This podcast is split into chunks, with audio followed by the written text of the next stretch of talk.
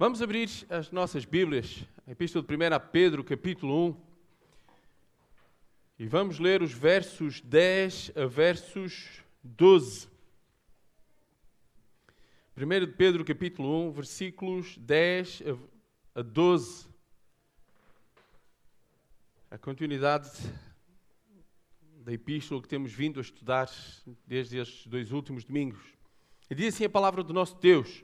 Foi a respeito desta salvação que os profetas indagaram e inquiriram, os quais profetizaram acerca da graça a vós outros destinada, investigando atentamente qual a ocasião ou quais as circunstâncias oportunas indicadas pelo Espírito de Cristo que nele estava, ao dar de antemão testemunho sobre os sofrimentos referentes a Cristo e sobre as glórias que o seguiriam a eles foi revelado que não para si mesmos, mas para vós outros ministravam as coisas que agora vos foram anunciadas por aqueles que, pelo Espírito Santo enviado do céu, vos pregaram o Evangelho, coisas essas que anjos anelam para escutar.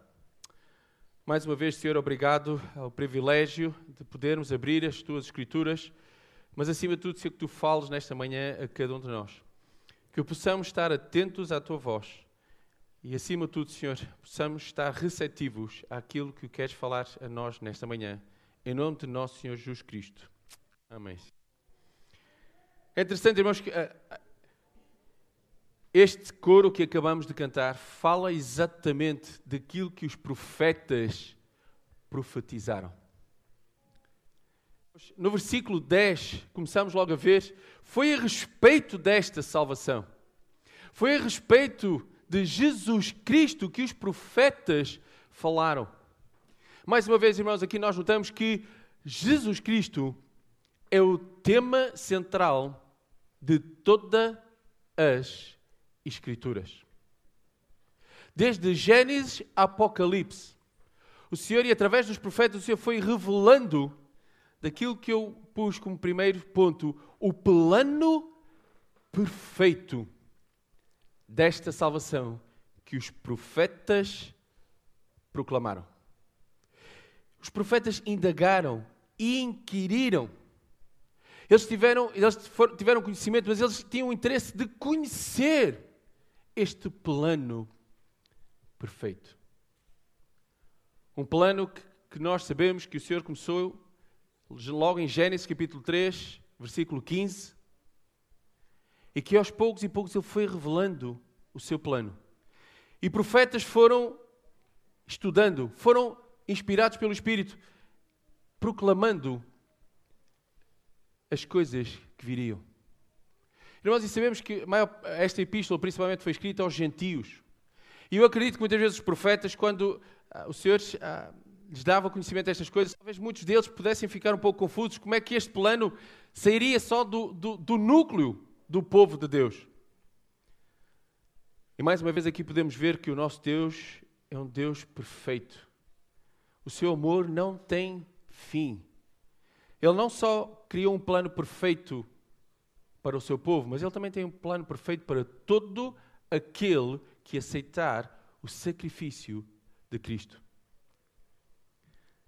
Se começarmos em Gênesis, diz: O cetro não se arredará de Judá, nem o legislador dentre os seus pés, até que venha Siló, e a ele se congregarão os povos. Logo em Gênesis, ele começa a dizer: Olha, vai haver o rei dos reis. Daniel, mas nos dias desses reis, o Deus do céu levantará um reino que não será jamais destruído e este reino não passará a outro povo. Esmiuçará e consumirá todos esses reinos, mas ele mesmo subsistirá para sempre. E o Senhor continua a revelar este plano perfeito. Ageu. Porque assim diz o Senhor dos Exércitos: ainda uma vez daqui a pouco farei tremer os céus e a terra, o mar e a terra seca, e farei tremer todas as nações e virão coisas preciosas de todas as nações, e encherei esta casa de glória, diz o Senhor dos exércitos. Minha é prata e meu é o ouro, disse o Senhor dos Exércitos. A glória desta última casa será maior do que a da primeira, diz o Senhor dos Exércitos. E neste lugar darei a paz, diz o Senhor dos Exércitos. E o Senhor continua a revelar o seu plano perfeito. Zacarias, capítulo 6, versículos 12 e 13. E fala-lhe dizendo: Assim diz o Senhor dos Exércitos: Eis que o homem cujo, novo é, cujo nome é renovo, ele brotará do seu lugar e edificará o templo do Senhor. Ele mesmo edificará o templo do Senhor e ele levará a glória. Assentar-se-á no seu trono e dominará, e será sacerdote no seu trono, e conselho de paz haverá entre ambos os ofícios. Irmãos, e podíamos estar aqui a, a, a, manhã toda e o dia todo, em que o Senhor, ao longo de toda a sua Escritura, Ele foi revelando este plano perfeito sobre o nosso Salvador, Jesus Cristo. Os profetas indagaram, inquiriram, os quais profetizaram acerca da graça a vós outros destinada. Milhares de anos antes, os profetas disseram: Olha, este plano é perfeito. Este plano não tem qualquer erro. Irmãos, e hoje, olhando para trás, se olharmos para este plano, ele continua a ser um plano perfeito. E mais, o Senhor, cada vírgula, cada ponto de I que ele disse que iria acontecer, vai, já aconteceu e vai continuar a acontecer conforme a sua vontade. É um plano do qual nós olhamos e hoje, por isso é que podemos afirmar aquilo que afirmamos: por mim morreu Jesus, por mim ressuscitou, e a esperança que ainda falamos a semana passada é que Ele. Vocês não têm esperança nenhuma, já estou a ver. Qual é a nossa esperança? Que Ele vai voltar. É ou não é um plano perfeito? E esse plano está descrito nas Escrituras. Desde Gênesis a Apocalipse. Mais uma vez, eu digo, irmãos, o tema central de todas as Escrituras é Jesus Cristo. É um plano perfeito. Versículo 11: Investigando atentamente qual a ocasião ou quais as circunstâncias oportunas indicadas pelo Espírito de Cristo que nele estava ao dar de antemão, de antemão testemunho sobre os sofrimentos referentes a Cristo e sobre as glórias que o seguiriam. Eles não só estavam a revelar este plano, mas o nosso Deus é um Deus perfeito. Ele deu pormenores do que seria o sofrimento de Cristo. Salmos 22, 6 a 8 diz: Mas eu sou verme e não homem, o pobre dos homens e desprezado do povo. Todos que me veem zombam de mim, estendem os lábios e maneiam a cabeça, dizendo: Confiou no Senhor que o livre. Livre, pois, nele tem prazer. Isaías 53, 3, talvez dos textos mais conhecidos. Era desprezado, o mais rejeitado entre os homens, homens de dores e experimentado nos trabalhos. E comum quem os homens escondiam o rosto era desprezado e não fizemos dele caso algum.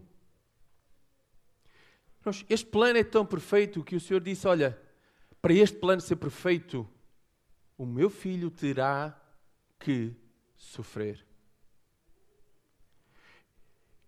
E esta, esta semana estava a partilhar na Casa Farol, em Lessa de Bali, que eu acho que muitas vezes nós nos esquecemos do sacrifício das dores que o nosso Senhor Jesus Cristo teve que passar neste plano perfeito. Nós falamos que ele sofreu, mas nós não fazemos a mínima ideia qual o sofrimento porque o nosso Senhor Jesus Cristo passou. Por isso é que, vez após vez, nós estamos lembrados que nós temos que dar graças a Deus por esta salvação. Eu acredito que o Senhor disse que nós tínhamos que tomar a ceia, relembrar o seu sangue e o seu corpo. Porquê? Porque humanos como somos, eu acredito que em pouco tempo nós nos iríamos esquecer do sacrifício que Cristo fez na cruz por cada um de nós. Zacarias capítulo 13, versículo 7. Ó oh, espada, desperta-te contra o meu pastor e contra o homem que é o meu companheiro, diz o Senhor dos Exércitos. Fera ao pastor, espalhar-se-ão as ovelhas, mas volverei a minha mão sobre os pequenos. Novamente, o símbolo que o Senhor iria ser ferido. E aqui é uma analogia que quando o Senhor morreu, os seus discípulos ficaram perdidos. Novamente, irmãos, este é um plano perfeito, mas para o plano ser perfeito, o Senhor tinha que sofrer aquilo que sofreu. Mas o mais incrível neste plano é que tudo está descrito ponto por ponto do seu sofrimento. Mas o que é que torna este plano perfeito? Porquê é que este plano é perfeito? Acabamos de ver os seus sofrimentos. E o que é que continua a dizer o versículo 11? Que os profetas indagaram, pesquisaram e falaram sobre os seus sofrimentos e mais. Parou aí o versículo? O plano para nos sofrimentos de Cristo? O plano para naquela primeira estrofe daquilo que acabamos de cantar? Por mim morreu Jesus? Então o que é que diz o versículo 11? Leiam. O que é que está lá a dizer o versículo 11? No final.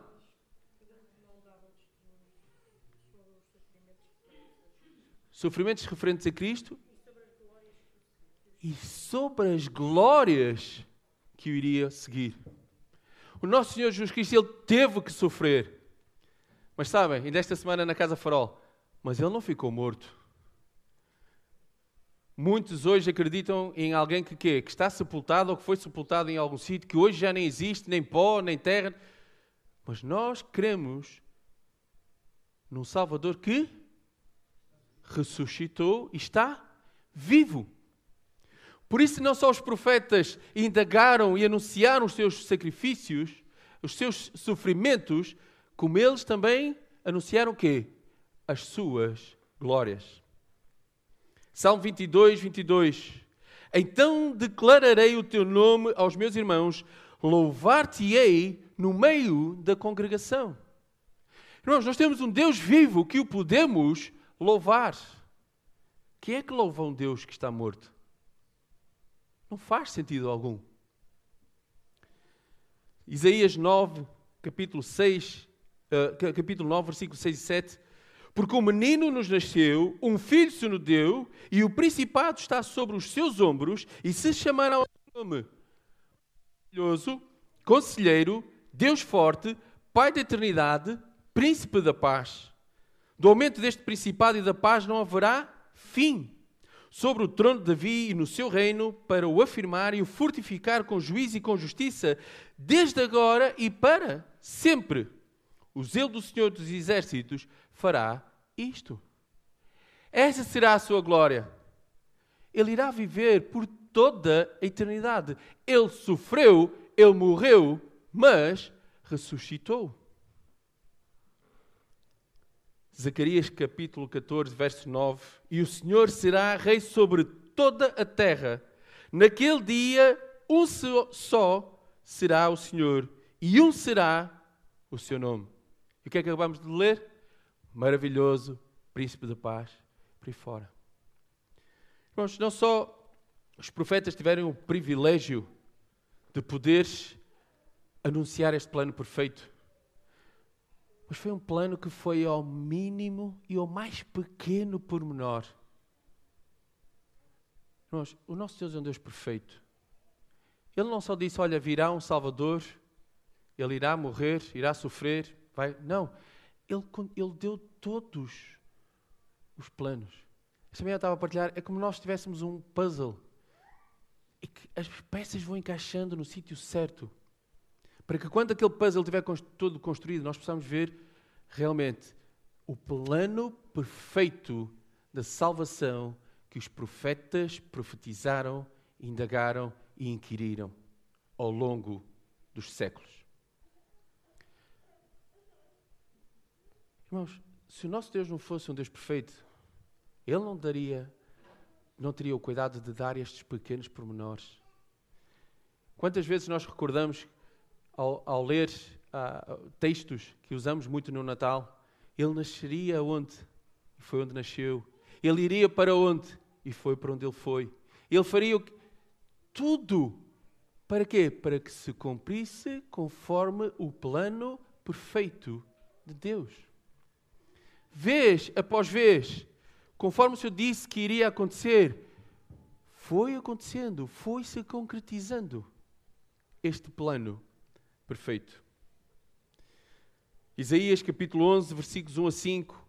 Porque brotará um rebento do tronco de Jessé, e das suas raízes um renovo frutificará, e repousará sobre ele o espírito do Senhor, o espírito de sabedoria e de entendimento, o espírito de conselho e de fortaleza, o espírito de conhecimento e de temor do Senhor. E deleitar-se-á no temor do Senhor, e não julgará segundo a vista dos seus olhos, nem repreenderá segundo o ouvir dos seus ouvidos, mas julgará com justiça aos pobres, e repreenderá com equidade aos mansos da terra, e ferirá a terra com a vara de sua boca, e com o sopro dos seus lábios matará o ímpio. E a justiça será o cinto dos teus lombos, e a fidelidade o cinto dos seus rins. Novamente, irmãos, o nosso Deus é um Deus glorioso.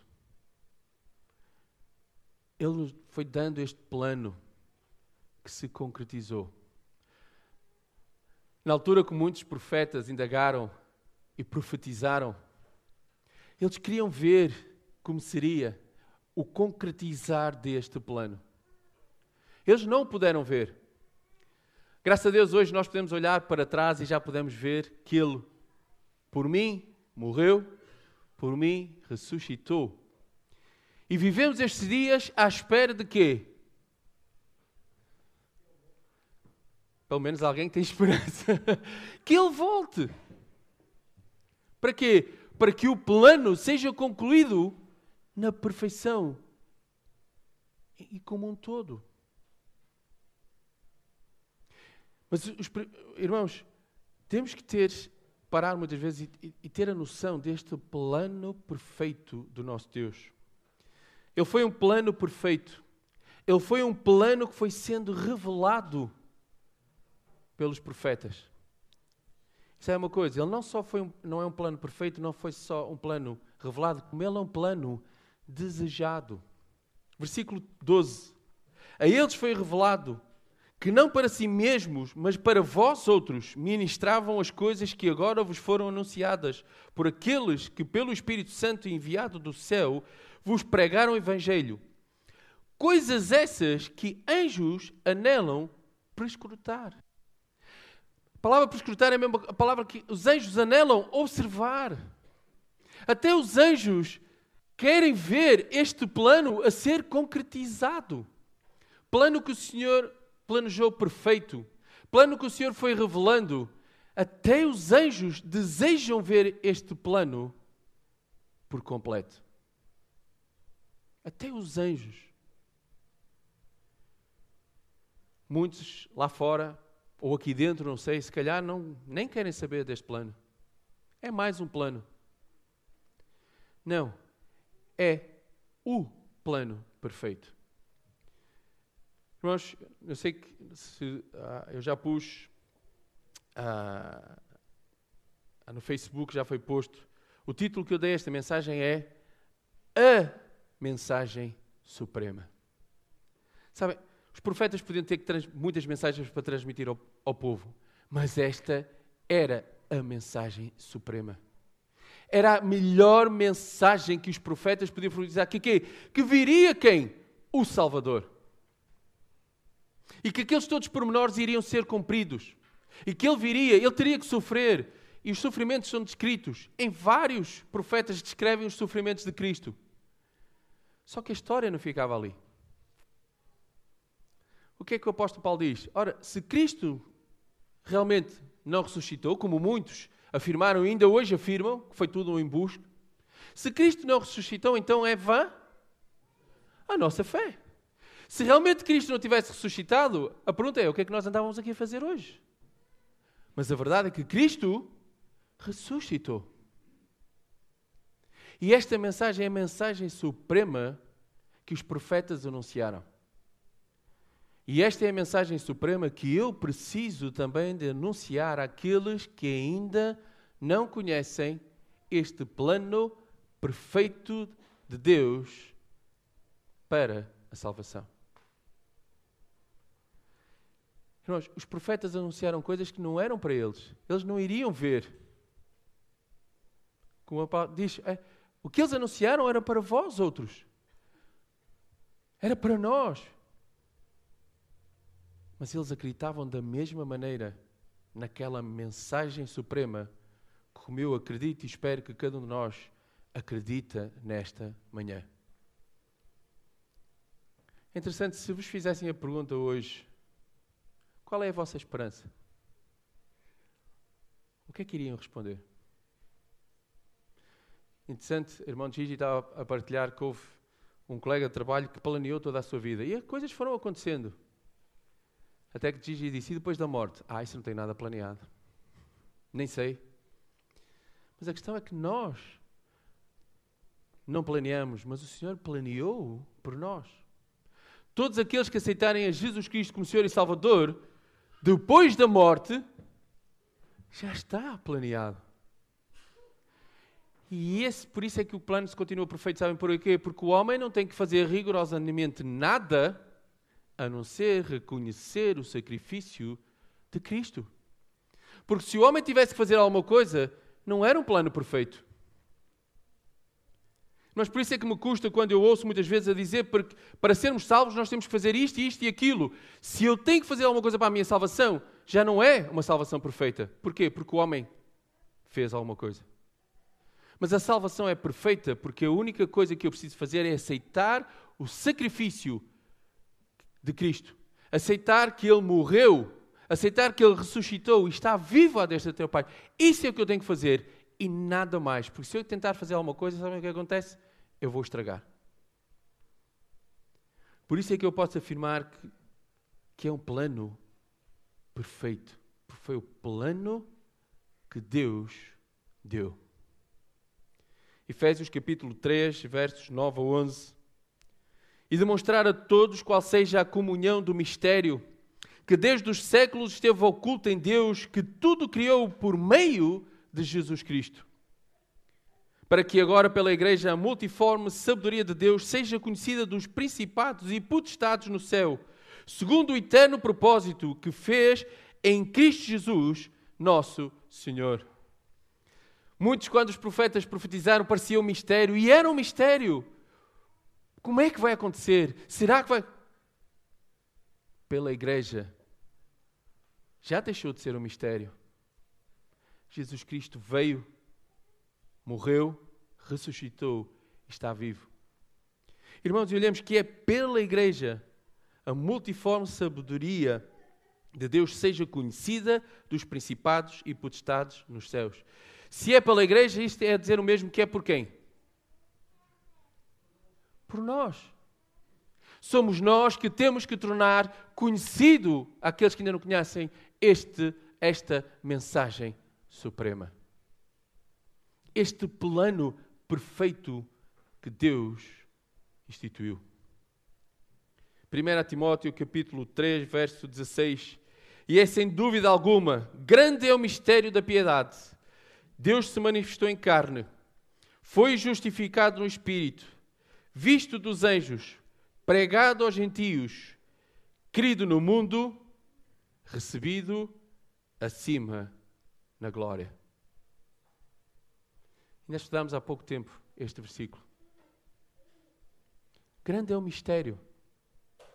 Mas hoje nós podemos olhar para este plano e podemos ver quão perfeito Ele é. Agora, a pergunta que eu quero esta manhã fazer a cada um de nós é: eu faço parte deste plano? Eu já aceitei este plano? Eu já reconheci que era pecador ou que sou pecador e que estou separado de Deus. Mas Deus tem um plano perfeito para que eu possa chegar a Ele através do sacrifício de Cristo. E se realmente eu acredito neste sacrifício, se realmente com a minha boca eu confesso que Jesus Cristo é o Senhor, eu sei o resultado de todo este plano. Por mim morreu, por mim ressuscitou e para mim, sim, voltará. É a viva esperança que nós podemos ter. Podemos viver neste mundo sem esperança. A maior parte das pessoas não sabem. Muitas dizem, depois, quando morrer, tudo acaba. Só se for para eles. Porque eu posso ter a certeza que quando morrer, aí é que vai começar a parte boa, que é eu estar por toda a eternidade com o meu Deus. É interessante, nós estávamos a discutir, a discutir socraticamente, esta questão: porque é que nós, como humanos, sabendo que aquilo que nos espera é tão melhor do que aquilo que temos neste mundo, porque é que nós ficamos tão agarrados a esta vida? Porque é que parece que temos medo de morrer? Porque é que se alguém dissesse assim, olha, tens aqui uma receita para mais de três anos, queres? Eu acredito que todos nós disséssemos assim, quero. Mas aquilo que nos está guardado é melhor do que temos aqui. João 14, versículos 1 a 3. Alguém sabe de cor? Eu vou começar, depois toda a gente sabe. Não se turbe o vosso coração, credes em Deus, crede também em mim. Na casa do meu pai há muitas moradas. Se não fosse assim, eu vos teria dito: vou-vos preparar lugares. E quando eu for e vos preparar lugar, virei outra vez e vos levarei para mim mesmo, para onde eu estiver, estejais vós também. Esta é a grande certeza que temos. Este é o plano que o Deus planeou, tracejou. Jesus Cristo viria a este mundo. Ele iria sofrer. Irmãos, eu não faço ideia do sacrifício que o meu Senhor Jesus Cristo passou para que hoje nós possamos afirmar que estaremos juntamente com Ele por toda a eternidade. Ele não só sofreu, como Ele teve que morrer, Ele padeceu. Mas graças a Deus que o plano não ficou, não terminou ali a história. Porquê? Porque Ele ressuscitou. E o plano ainda está em execução. Porquê? Porque Ele disse: Vou-vos preparar lugar. E virei outra vez. Para quê? Para que onde eu estiver, estejais vós também. Esta é a certeza que nós podemos ter. Que este plano perfeito ainda não está concluído. Esta é a certeza que nós podemos ter. Que o Senhor está neste precisamente a preparar-nos o lugar. E quando Deus, no seu plano que já está estabelecido, Ele vai voltar para nos vir buscar. E é esta mensagem suprema que eu preciso de proclamar aos outros. Esta é a mensagem suprema que alterou a minha vida, mudou a minha vida. Esta é a mensagem suprema que hoje me dá a viva esperança que eu posso estar por toda a eternidade com o meu Deus. Os profetas há séculos, milhares de anos atrás, a profetizaram não sabendo como se ia acontecer, mas eles profetizaram e foram tendo pequenos pormenores de como as coisas iam acontecer e eles confiaram que todos esses pormenores que Deus foi revelando, eles iriam se concretizar. Hoje eu estou a olhar para parte, maior parte desse plano já concretizado, um plano perfeito. E posso afirmar que estarei por toda a eternidade com meu Deus. Deus os abençoe.